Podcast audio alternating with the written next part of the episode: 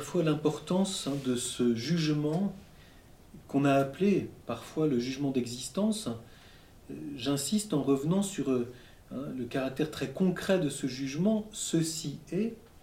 On pourrait dire jugement sur ce qui est.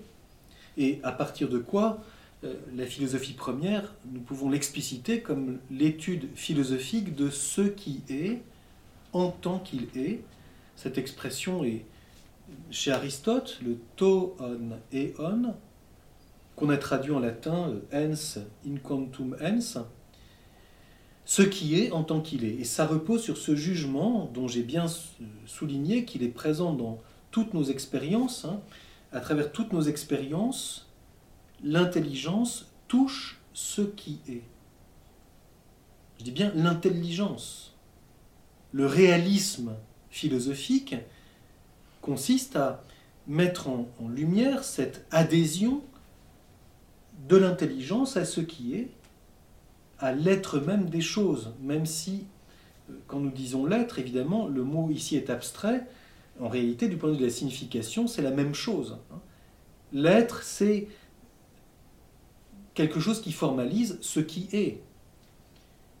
Et donc l'intelligence, dans le jugement d'existence, adhère à la réalité existante.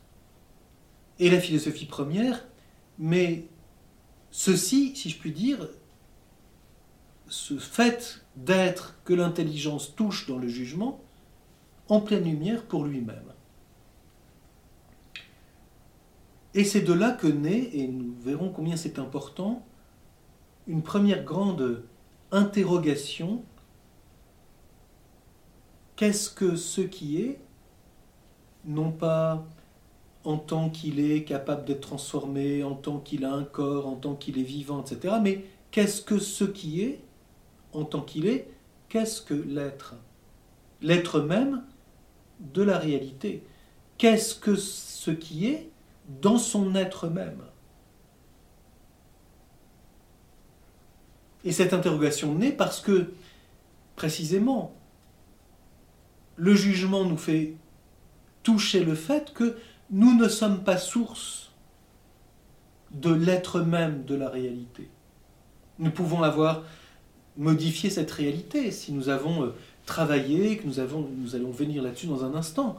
Si nous avons euh, euh, fait la cuisine, nous avons modifié un aliment, et donc nous avons transformé quelque chose. Mais en tant que la réalité est, dans son être même, elle n'est pas le fruit de notre activité, de notre pensée, de nos choix, de notre agir humain. Et c'est justement, j'allais dire, cette constatation, ce jugement présent dans toutes nos expériences, quand nous mettons lumière pour lui-même, qui suscite cet étonnement. Les Grecs ont ici un très beau mot, le to, qui signifie la fois, qui signifie à la fois s'étonner, admirer, être comme suspendu dans euh, quelqu'un qui s'arrête. J'aime ici peut-être évoquer une, remarque d'Aristote au début de la métaphysique, précisément, quand il souligne que euh, c'est pour ainsi dire quand nous, nous nous apprêtons à ne rien faire, dit-il, que nous aimons voir à l'encontre, dit-il, de tout le reste. Voir pour voir.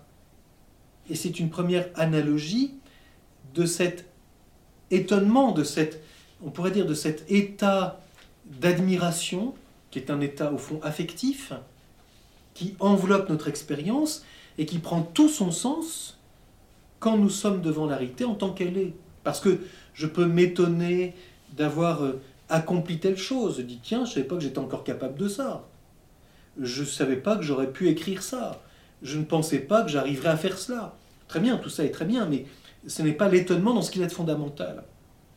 L'étonnement dans ce qu'il a de plus pur, c'est de nous arrêter devant ce qui est, en tant qu'il est, du fait même qu'il est, parce qu'il est.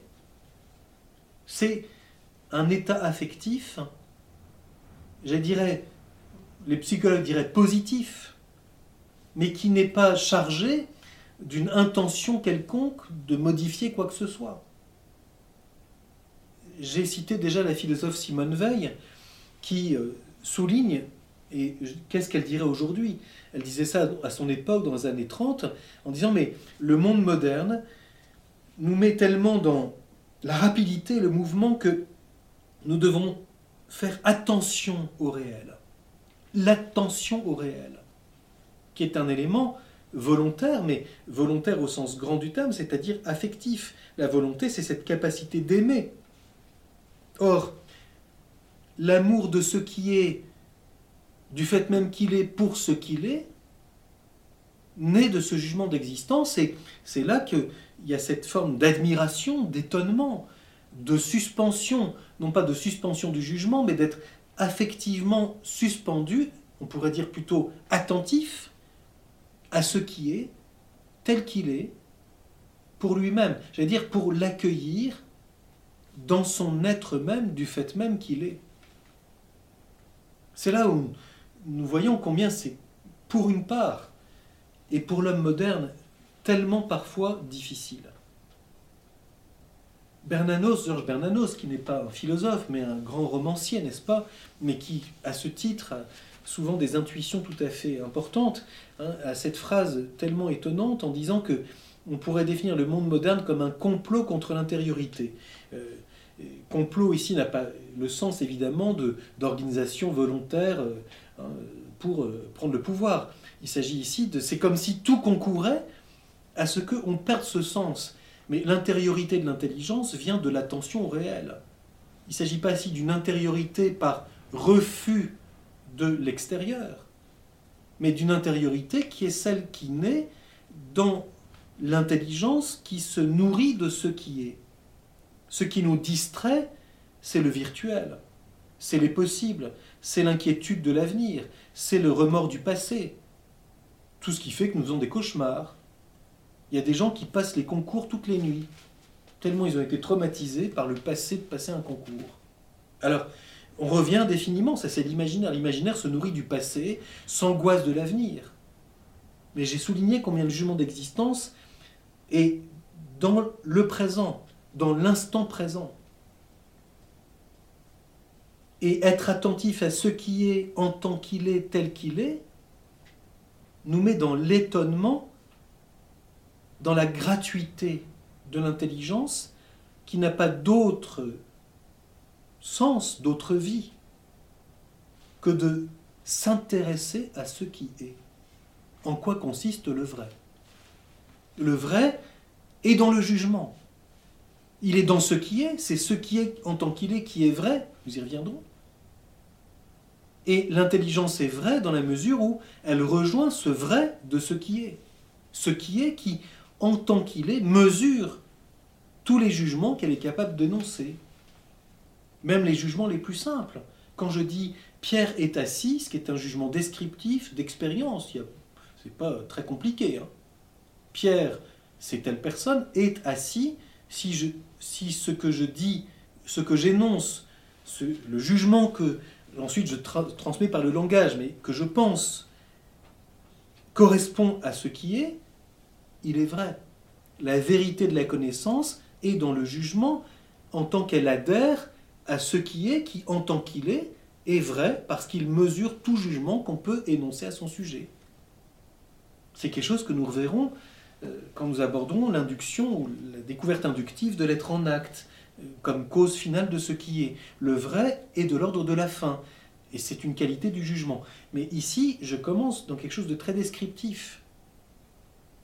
Faire vivre en nous l'étonnement qui naît comme ce climat, pourrait dire, affectif dans lequel le jugement adhère à ce qui est. Ce qui est est digne d'étonnement du fait qu'il est. Et de ce fait simplement que ce n'est pas moi qui l'ai fait. Ah, ici, la maîtrise du monde, n'est-ce pas, en prend un coup. Parce que si nous pouvons maîtriser jusqu'à l'atome, avec une puissance technique que nous, estimons absolument extraordinaire, de fait, le génie humain, technique, artistique est prodigieux. Mais il y a quelque chose que l'homme ne fait pas, c'est ce qui est en tant qu'il est, et à commencer par lui-même. Mon je suis est un défi à la technique, parce qu'il n'est pas le fruit de l'art, Et toute personne humaine, en tant qu'elle est, est un défi à l'art et à la technique. Certes, l'art médical peut essayer de rétablir la santé de quelqu'un en tant qu'elle peut être euh, sauvegardée, euh, préservée, améliorée, etc. Mais on sait combien c'est vite limité.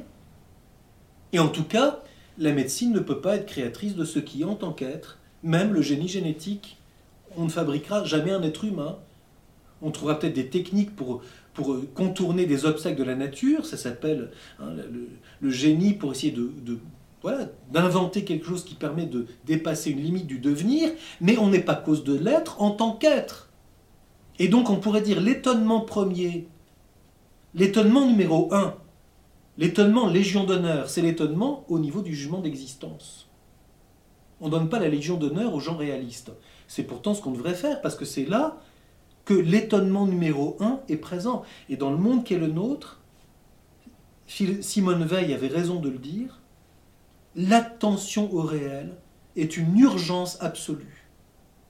C'est plein de conséquences, y compris pédagogiques, psychologiques. Il y aurait beaucoup moins de malades psychologiques si on était plus dans le réel. L'angoisse vient de l'oubli du jugement d'existence.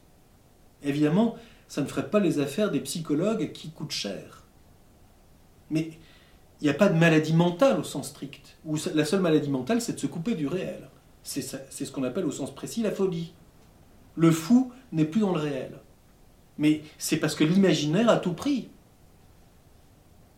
L'intelligence, comme intelligence, émerge des brumes de l'imaginaire, dépasse les nuages de l'imaginaire. Quand on prend l'avion, et qu'on décolle par un temps très nuageux, il y a une période critique où quand on a dépassé le plafond, on est dans, dans le coton, on ne voit plus rien, de rien, de rien. Heureusement qu'il y a des instruments pour savoir où on va. Du moins, on se fie aux instruments, en espérant que les instruments sont exacts. Puis à un moment, on sort de la mer de nuages et on est au-dessus. Voilà exactement la naissance de la métaphysique. On sort des brumes, du brouillard, des nuages, du coton de l'imaginaire où on ne voit pas à un mètre. Il faut prendre cette parabole pour comprendre. L'homme qui est dans l'imaginaire est dans les nuages. Au sens précis, les gens disent il plane. Oui, il plane. il est dans les nuages. Il ne voit rien. Il ne sent rien. Il ne touche rien. Il est dans le coton. Il est dans la soupe. Les gens disent quelquefois aussi il pédale dans la semoule. Oui, ça dit très bien les choses. Il n'y a plus d'adhésion au réel. Hein. Alors on s'enlise, on s'enlise, on s'enlise. On est dans le marécage autant d'images, n'est-ce pas, qui nous font comprendre combien c'est important ce toucher de l'intelligence qui nous met devant l'étonnement au sens premier. Ceci est. Et du coup, qu'est-ce que c'est? On comprend tout de suite, si je puis dire, la remarque d'Aristote dans les secondes analytiques qui souligne l'ordre de ces deux interrogations primordiales de l'intelligence. Si cela est, qu'est-ce? Et il souligne, il insiste, on ne posera jamais la question qu'est-ce que c'est? avant de savoir si cela est. Et donc, ce jugement d'existence nous, nous fait entrer dans cet étonnement et de là surgit cette question, ceci est, qu'est-ce? Qu'est-ce au sens premier? Qu'est-ce dans son être? Tant que la question n'est pas Qu'est-ce que c'est que cette réalité en tant qu'elle est Nous ne sommes pas dans le qu'est-ce au sens premier. Dans le, les Grecs disaient le tiesti. Le tiesti, le qu'est-ce que c'est au sens tout à fait premier de la question. Là encore, c'est une remarque que fait déjà Aristote, en soulignant que la connaissance du tiesti n'est parfaite qu'en philosophie première. Parce que tant qu'on ne se demande pas qu'est-ce que c'est au niveau même de l'être, on n'a pas atteint ce qu'il en est de ce qui est dans ce qu'il a tout à fait premier. Voilà ce qui intéresse le métaphysicien. Qu'est-ce que ce qui est dans son être même Et c'est là ce qu'on appelle le réalisme de l'intelligence, c'est-à-dire c'est dans ce contact et à partir de ce contact du jugement avec ce qui est que naît cette recherche. Qu'est-ce dans ce cas-là de tout à fait premier. Et tant qu'on n'a pas touché cela, on ne sait pas ce qu'est le réel. Il faut avoir le courage de le dire. La science ne sait pas ce qu'est le réel. Elle décrit une succession de phénomènes. Donc elle interprète à son niveau. Ça ne veut pas dire qu'elle ne dit rien de vrai. Je n'ai pas dit cela. Mais elle ne dit pas ce que c'est. Elle décrit, quelquefois de façon extrêmement fine, pensons à la science biologique d'aujourd'hui, mais elle décrit des liens entre des phénomènes. La science reste descriptive, si abstraite qu'elle puisse être. La philosophie première se pose la question qu'est-ce que ce qui est en tant qu'être? Évidemment, si on rejette le jugement d'existence, ceci est comme une véritable adhésion de l'intelligence à l'être même des choses. Parce qu'on considère que c'est inaccessible. C'est la position de Kant, qui dit qu'on ne peut qu'interpréter des phénomènes et que le nous-mêmes est inconnaissable. Et donc le jugement d'existence pour Consiste à dire il y a quelque chose en dehors de ma pensée, mais je ne peux pas le connaître. C'est pour ça qu'il se dit agnostique philosophiquement. Je ne peux pas connaître, agnostique, sans connaissance. Je ne peux que décrire et mettre des liens entre ce qui m'apparaît selon les formes a priori, les catégories a priori qui sont les miennes, qui sont pour lui l'espace et le temps. Et on sait que, il le dit explicitement dans la critique de la raison pure, l'espace et le temps pour lui se réfèrent à la physique et aux mathématiques. Et donc, la philosophie moderne est hantée par son, je sa comparaison, sa rivalité, éventuellement euh, son complexe d'infériorité par rapport aux sciences modernes, en disant qu'est-ce qui me reste maintenant? Puisqu'on a mathématisé le monde, puisque la physique et on dirait aujourd'hui même la biologie dit des choses extraordinaires, que reste-t-il aux philosophes? Penser et être dans, comme dit un livre qui vient de sortir, la dictature des ressentis, la subjectivité phénoménologique, mon vécu, mon vécu, alors une espèce de métapsychologie. Si c'est ça la philosophie, ça ne va pas très loin. Et c'est, alors c'est encore mieux de dire il n'y a, que la poésie. Au moins ça, ça, ça reste. Non, la philosophie première existe parce que l'intelligence touche ce qui est en tant qu'il est, et pour ça, elle n'a pas besoin d'instruments scientifiques, elle n'a pas besoin d'une méthode, parce que c'est la vie même de l'intelligence qui s'éveille dans toute véritable expérience humaine et s'y intéresser pour lui-même vaut la peine. Alors pourquoi cette question qui naît, la première interrogation qui naît est-elle qu'est-ce que ce qui est en tant qu'être? Ici, il y a quelque chose de très important et qui est loin d'être anodin. Si la philosophie première est première, c'est parce qu'elle développe et elle met en valeur ce qui est tout à fait euh, premier, le plus profond, dans l'intelligence, dans sa capacité du réel. Mais ce n'est pas le seul développement de la connaissance humaine. Et il y a ici quelque chose de très important à remarquer et qui est lourd de conséquences sur la façon dont on voit l'importance de la métaphysique. C'est que l'homme ne naît pas métaphysicien par nature, sauf René Descartes, qui pense qu'il a des idées innées. Madame Descartes, mère, était sûrement admirative des idées innées du petit René. Mais peut-être était-il exceptionnel. L'homme naît et commence d'abord par imiter. C'est une remarque qu'on trouve dans toute la pensée grecque. Le réalisme des Grecs qui constate que l'enfant commence par imiter ce qu'il voit, par imiter ce qu'il entend. Ça s'appelle apprendre à marcher, ça s'appelle apprendre à parler, ça s'appelle apprendre à jouer. Il imite.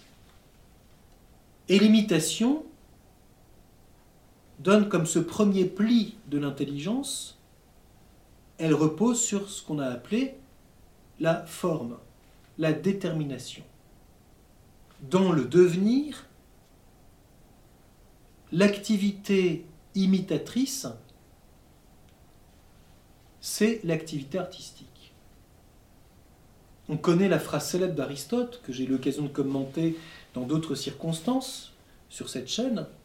L'art imite la nature, d'une part, et d'autre part, achève ce qu'elle est impuissante à accomplir par elle-même.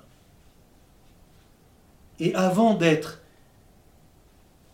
entrée en philosophie première, l'enfant commence par imiter et par réaliser quelque chose. Et c'est pourquoi le sens de la forme, c'est très important à comprendre, est à la fois tout à fait fondamental et peut-être aussi un terrible obstacle à l'éveil de la métaphysique. Et c'est au fond le problème posé par la pensée platonicienne, dont on se souvient que Whitehead a souligné, grand philosophe américain contemporain, qui était d'abord mathématicien de l'école d'Oxford, il ne faut pas l'oublier. Et Whitehead souligne que toute la pensée occidentale est une glose de Platon. Autrement dit, Platon, un génie, mais qui peut être aussi un terrible obstacle. Platon, c'est le philosophe de la forme. Et il y a quelque chose de juste, parce que l'homme est d'abord un être qui connaît par la forme en imitant et en transformant la matière. L'homme artiste, cette intelligence liée à la main, c'est celui qui transforme la matière, qui réalise au fond un jeu.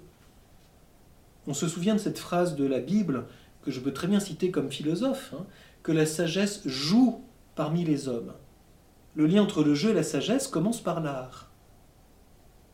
L'art a une certaine gratuité, mais dans une nécessité qui est le travail. C'est en travaillant que je transforme la matière, que je modifie le monde dans ce qu'il a de modifiable. Parce qu'il y a quelque chose qui est, qui est une potentialité la matière. C'est là où on voit d'ailleurs au passage que les stoïciens ont tort.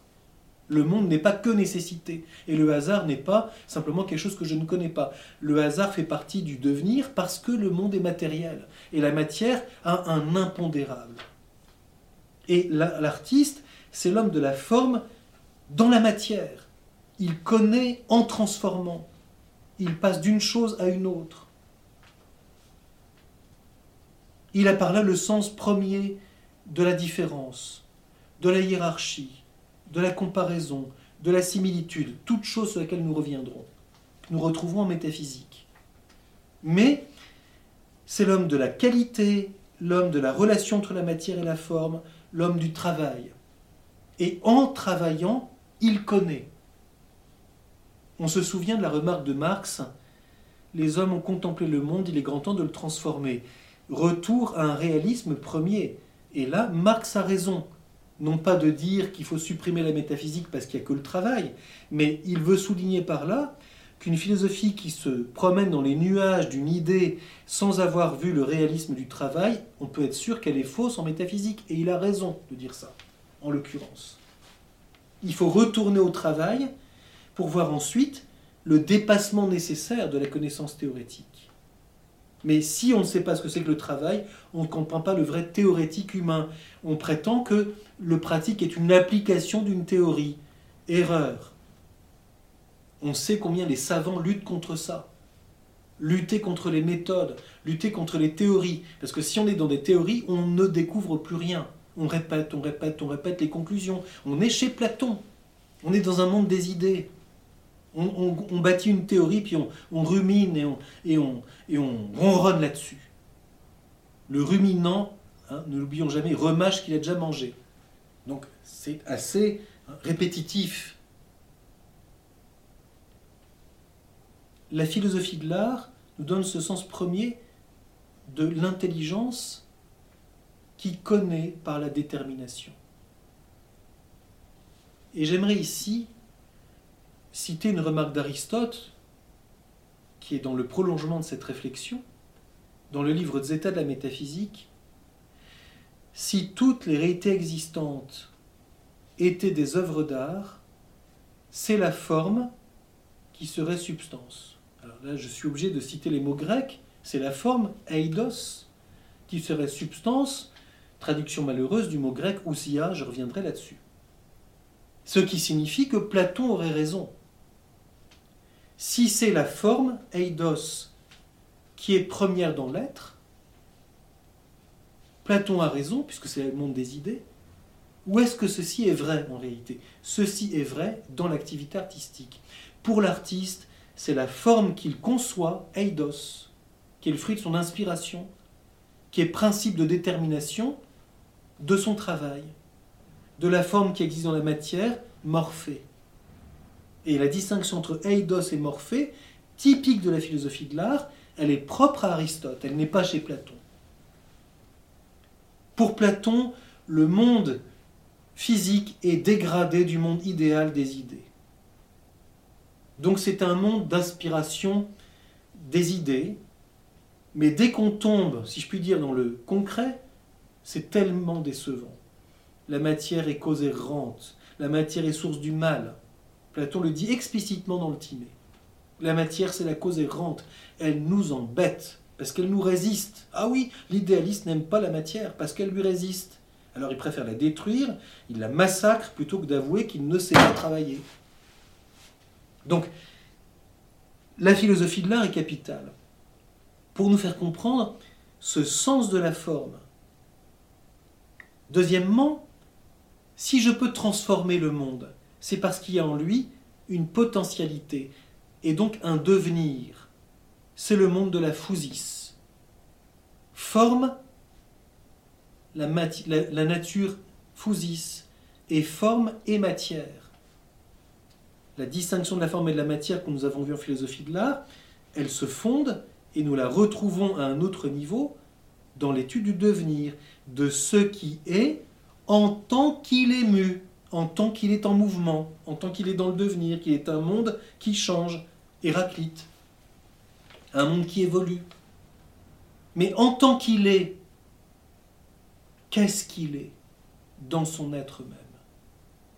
Voilà pourquoi je souligne cet itinéraire de l'expérience du travail et de l'art, la techné, qui insiste sur la matière que l'on transforme, sur la forme que l'on conçoit et que l'on réalise dans une matière, à l'étude du devenir où on comprend la détermination dans le mouvement, ce qui nous fait comprendre ce que c'est que la nature d'une chose.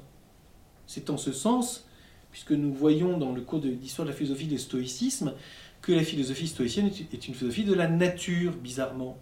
Alors qu'on dit toujours qu'ils sont les premiers à parler de la personne. Mais qu'est-ce qu'ils conçoivent par la personne? D'être conforme à la nature. La nature dans sa nécessité, dans son déterminisme et dans son hasard, parce que la matière est potentielle. Il y a bien ce mélange dans le monde physique. Le caractère inexorable de la nature, le glacier avance quoi qu'il arrive. La tempête se produit quoi qu'on fasse. L'animal agit selon sa nature quoi qu'il arrive. Les oiseaux migrateurs reprennent le même chemin. Le déterminisme de la nature. Et pourtant, des événements impondérables, parce que la nature est en même temps matière et qu'elle est dans la potentialité. Et donc, qu'est-ce qu'il en est de ce qui est en tant qu'il est? Qu'est-ce? Et le premier aspect que nous avons dans ce cheminement, c'est que l'être, c'est ce qui demeure. Y a-t-il quelque chose dans ce qui est en tant qu'être qui demeure dans son être même? C'est la première intuition de Platon sur ce qu'on appellera la substance. Et il dit, dans le Cratyle, son dialogue sur les étymologies, le mot ousia, qu'on a traduit, je reviendrai là-dessus, par substance, c'est malheureux. Disons, l'être dans sa formalisation vient de Estia. Ce n'est pas seulement un réseau d'agences immobilières. Chez les Grecs, c'est la déesse qui demeure à la maison toute seule quand tous les dieux sont partis, la déesse du foyer. C'est pour ça qu'il y a des agences immobilières qui s'appellent Estia. Trouvez le foyer, vous allez trouver votre déesse là vous allez demeurer hein, bien au chaud chez vous. Donc, la déesse qui demeure à la maison, c'est-à-dire ce qui demeure dans ce qui est. Voilà ce qui donne naissance à ce qu'Aristote appelle la substance seconde, ou qu'on a traduit ensuite en, en, latin par quidditas. En français, ça donne quidité, quel drôle de mot. Hein. Le grec d'Aristote, c'est to tien einai, dans le fait d'être ce qui demeure, dont il dira nous reviendrons là-dessus la fois prochaine, nous, sommes sur ce début d'un chemin inductif, qu'elle est signe de la substance. La cuidité, ce que nous pouvons concevoir comme ce qui dans le réel fonde l'intelligibilité qu'on en a, comme sa détermination qui demeure, qui est donc au niveau de l'être en tant qu'être, pas seulement dans sa nature. Elle est signe, elle nous achemine donc vers la substance, vers la cause de son être. C'est là où nous abordons, et nous viendrons là-dessus la fois prochaine, l'importance du discours des catégories qui peut être vu en logique comme une manière dont le langage exprime les déterminations, et qui peut être vu en philosophie première comme ce dont nous nous servons pour exprimer quelque chose qui est au-delà du langage et qui est ce qui est. Parce que pour Aristote, la logique est une logique de l'attribution qui est donc relative à une intelligence capable du réel. Quand je dis Pierre est assis, pour Aristote, ce n'est pas seulement une proposition logique. Je dis quelque chose du réel, puisque je pense que l'intelligence touche ce qui est. Quand je dis Pierre est assis, c'est vrai si ça correspond à quelque chose de réel. Donc le, langage exprime quelque chose que j'ai pensé, et ce que j'ai pensé est réel. C'est pas juste une proposition logique dont j'étudie la cohérence et la formalité en soi.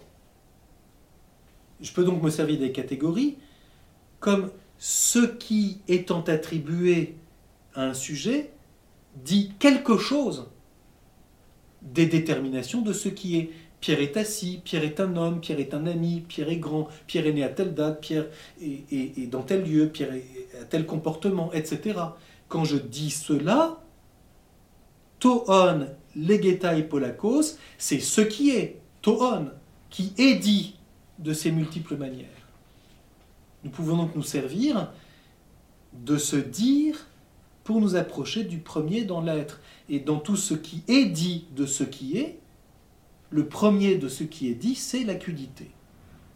Pierre est un homme, ça, ça ne change pas.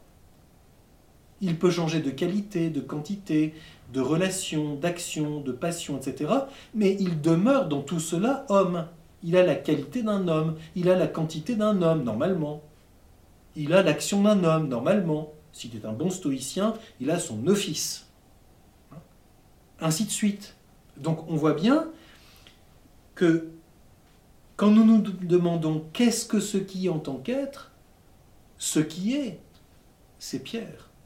C'est cette réalité singulière. Mais ce qui est, c'est aussi dans Pierre le fait qu'il est homme et que ça demeure. C'est qu'il a telle qualité, telle quantité, telle relation. Tout ça, c'est ce qui est.